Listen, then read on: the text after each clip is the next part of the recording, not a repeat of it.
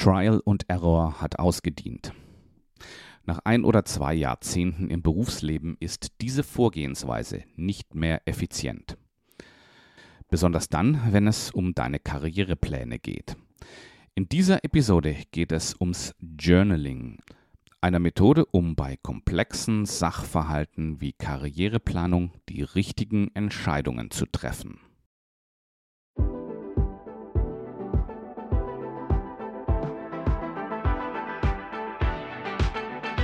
Hallo und herzlich willkommen beim Jobsuche Mentor Podcast.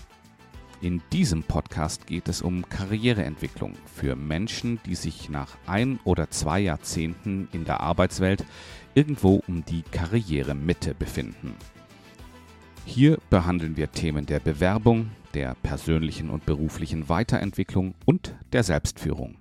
Alles, was Menschen rund um die Karrieremitte interessiert. Ist das so? Interessiert dich das wirklich? Bewerbung, persönliche und berufliche Weiterentwicklung und Selbstführung? Mich würde das sehr interessieren. Ich lade dich herzlich ein, mir Feedback dazu zu geben. Ich möchte den Podcast so relevant wie möglich für dich machen.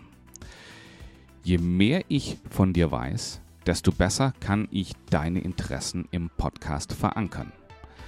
Bitte schreib mir doch, wie deine Situation ist und welche Themen für dich die wichtigsten sind. Auf diese Art habe ich in den letzten Monaten tolle Menschen kennengelernt. Ich würde mich sehr freuen, auch von dir ein E-Mail zu bekommen. Vielen Dank dafür im Voraus. Am besten, du antwortest auf eine meiner E-Mails. Falls du noch keine E-Mails von mir bekommst, dann verrate ich dir gegen Ende dieser Episode, wie du auf meine E-Mail-Liste gelangst. Gleichzeitig bekommst du von mir bei deiner Anmeldung den E-Mail-Kurs Karrieremitte. Und zwar kostenfrei. Hier geht es um alles, was du um die Karrieremitte wissen solltest. In der heutigen Episode geht es darum, wie du ein Journal für deine Karriereentwicklung nutzt. Klarheit darüber, was für deine Karriere wichtig ist, setzt sich aus vielen kleinen Teilen zusammen, die du einfangen und zu einem Big Picture zusammensetzen musst. Hier kann ein Journal helfen. Im weiteren Verlauf der Episode sehen wir uns zunächst mal an, welche Aspekte sich in einem Journal wirklich entwickeln lassen. Dann geht es darum, welche Rolle das Journal bei der Klärung dieser Aspekte wirklich spielt.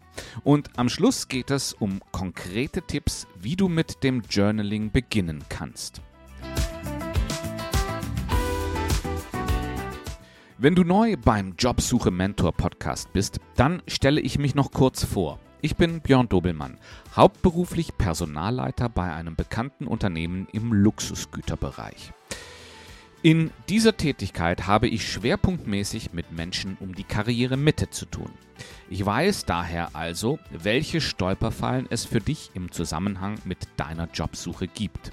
In diesem Podcast möchte ich das Wissen, das ich mir in 20 Jahren Human Resources und Recruitment angeeignet habe, an dich weitergeben. Nebenberuflich bin ich Jobsuche und Karrierementor.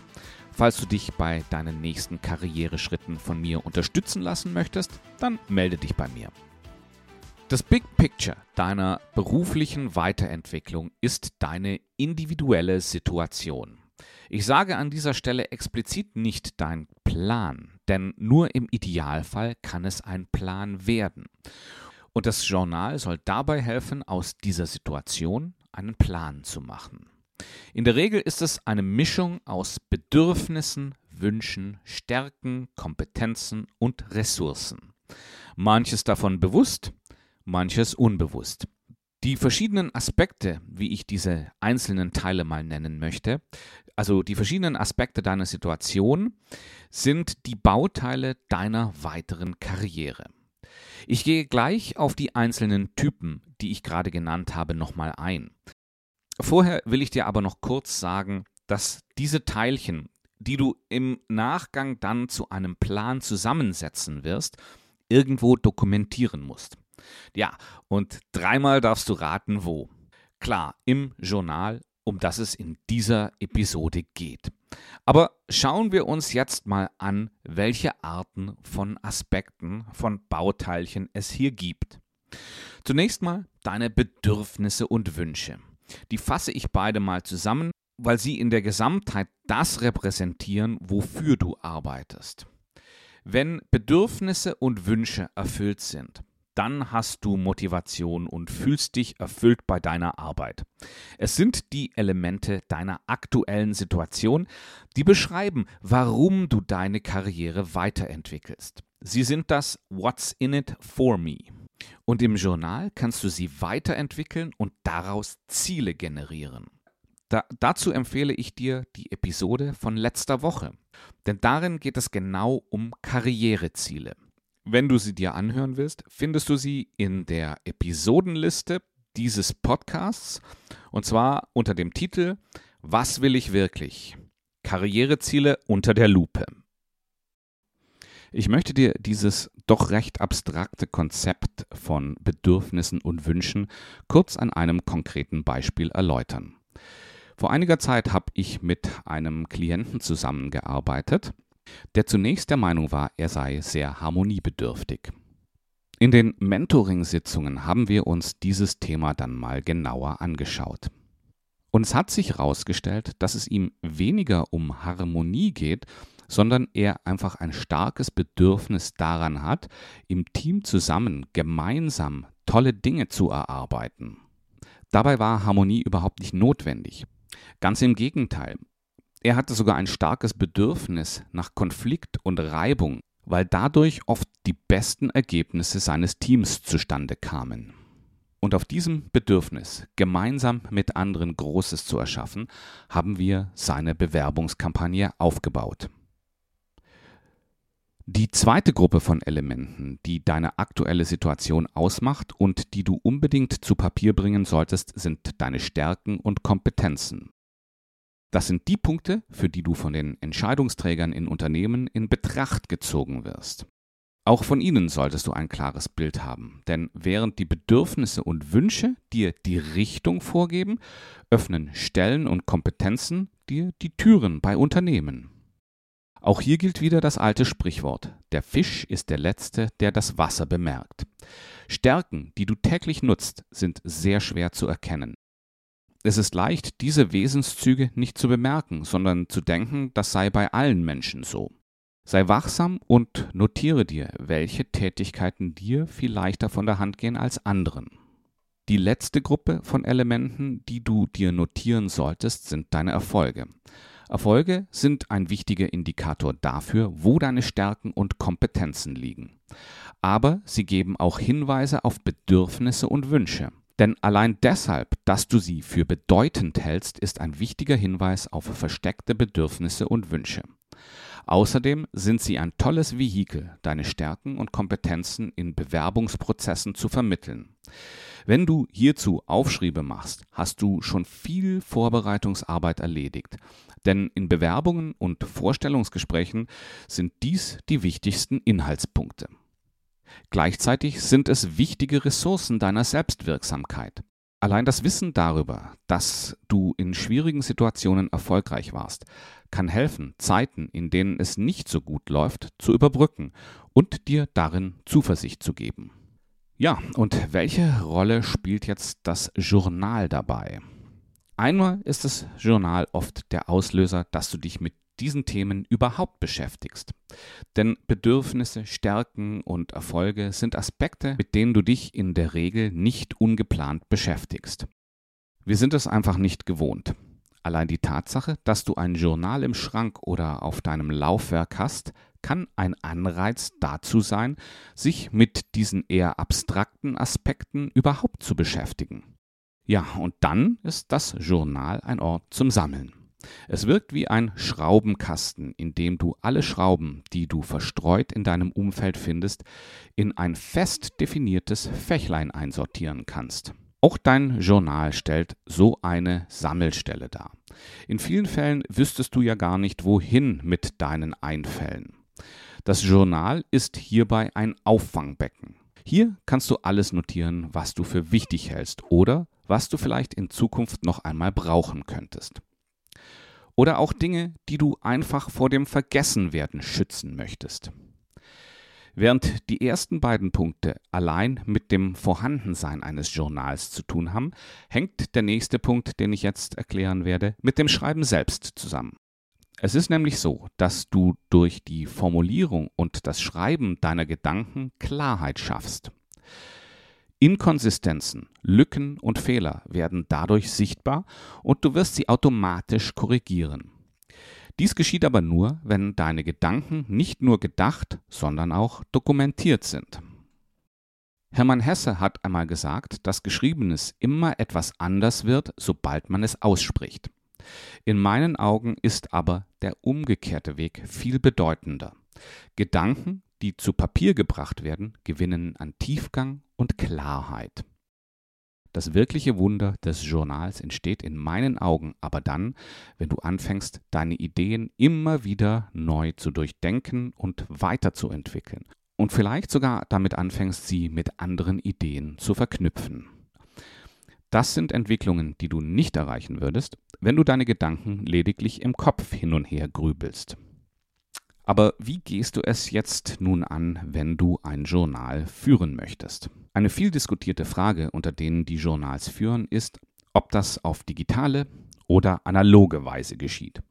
Also ob du dein Journal in einem Computer oder auf Papier führst. Besonders diejenigen, die mit Stift und Papier arbeiten, haben oft eine sehr starke Meinung dazu.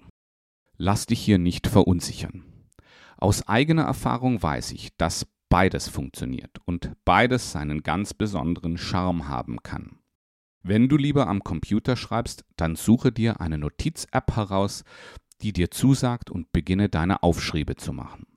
Wenn es dich reizt, mit Füller auf edlem Papier zu schreiben, dann besorge dir die nötigen Stifte und Notizbücher.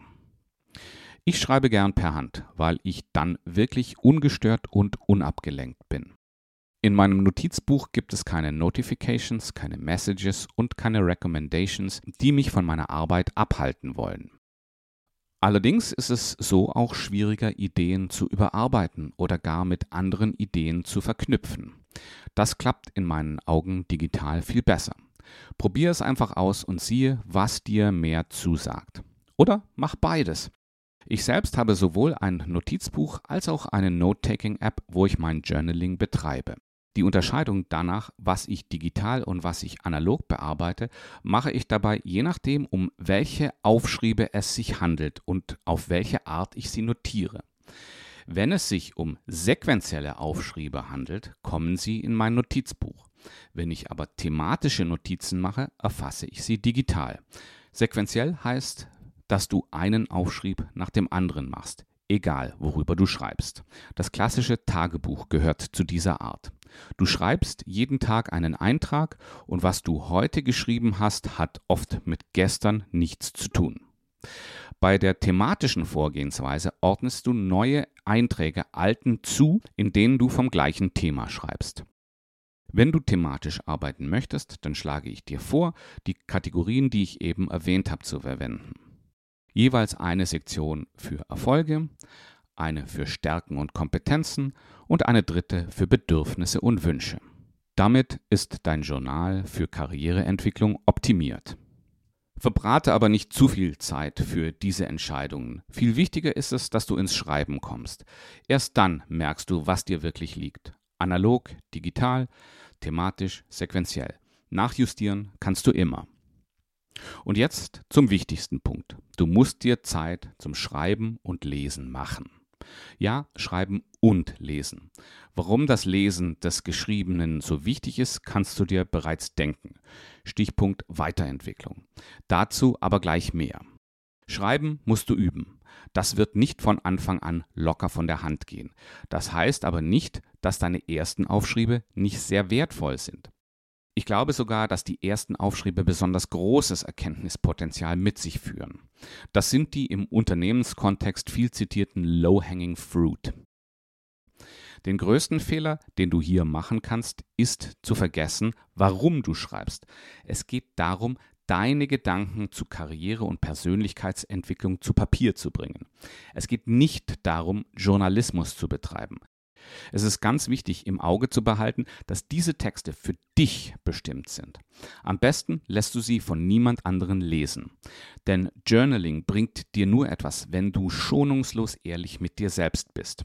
Und das ist viel einfacher, wenn nur du diese Texte lesen wirst. Darauf zu vertrauen, dass du schon Zeit zum Schreiben finden wirst, ist der beste Weg, nie etwas zu schreiben. Du musst dir Zeit dafür einplanen. Viele, die ich kenne, schreiben ihr Journal morgens nach dem Aufstehen. Es gibt hierzu das Konzept der Morning Pages, bei denen du alles, was dir einfällt, zu Papier bringst. Ich bin kein großer Fan vom vollkommen freien Schreiben. Ich empfehle dir immer lose um die mehrfach erwähnten Themen Bedürfnisse, Wünsche, Stärken, Kompetenzen und Erfolge zu schreiben. Damit behältst du einen gewissen Fokus. Vielleicht ist für dich eine andere Auswahl an Themen passend. Ich empfehle aber dennoch eine gewisse Richtung beizubehalten. Ausnahmen kannst du ja machen, wenn nötig. Fang einfach an. Dann merkst du schnell, ob Journaling etwas für dich ist. Die meisten meiner Klienten haben in meiner Mentorship mit dem Journaling begonnen und alle haben mir bestätigt, dass sie dadurch große Fortschritte gemacht haben. Ich vermute, dir wird es genauso gehen. Ich hoffe, du konntest aus dieser Episode etwas für deine eigene Karriereentwicklung mitnehmen. Wenn es dir gefallen hat, dann abonniere mich doch. Hier im Jobsuche Mentor Podcast geht es um genau deine Themen. Wie anfangs bereits angekündigt, würde ich gerne von möglichst vielen von euch hören, ob ich mit dem Jobsuche Mentor Podcast die Themen anspreche, die euch interessieren. Bitte antwortet dazu kurz auf eines meiner E-Mails. Dieses Feedback ist für mich sehr wichtig. Da ich hauptberuflich als HR-Leiter tätig bin, habe ich wenig Zeit, den Podcast vorzubereiten und möchte hierbei super fokussiert vorgehen. Nur so kommen am Ende Episoden heraus, die für dich wirklich interessant sind. Deswegen bedanke ich mich schon mal ganz, ganz herzlich für dein Feedback. Falls du noch keine E-Mails von mir erhältst, kannst du dich gerne in meine E-Mail-Liste eintragen. Noch bekommst du hierbei automatisch einen kostenlosen Zugang zum E-Mail-Kurs Karrieremitte. Das ist eine Serie von acht E-Mails, in denen ich dir jeweils einen Aspekt zeige, was es bedeutet, sich um die Karrieremitte zu befinden. Den Ausdruck Karrieremitte verwende ich hierbei sehr lose. Wenn du zehn oder mehr Jahre im Berufsleben verbracht hast, dann bist du bei mir richtig. Die Anmeldung ist ganz einfach. Du brauchst dazu nur deine E-Mail-Adresse und den Link zur Anmeldeseite. Diesen Link findest du in der Episodenbeschreibung dieser Episode im Podcast-Player, wo du mich gerade hörst. Ganz am Ende findest du den Link. Bevor wir zum Schluss kommen, fasse ich diese Episode noch einmal kurz zusammen.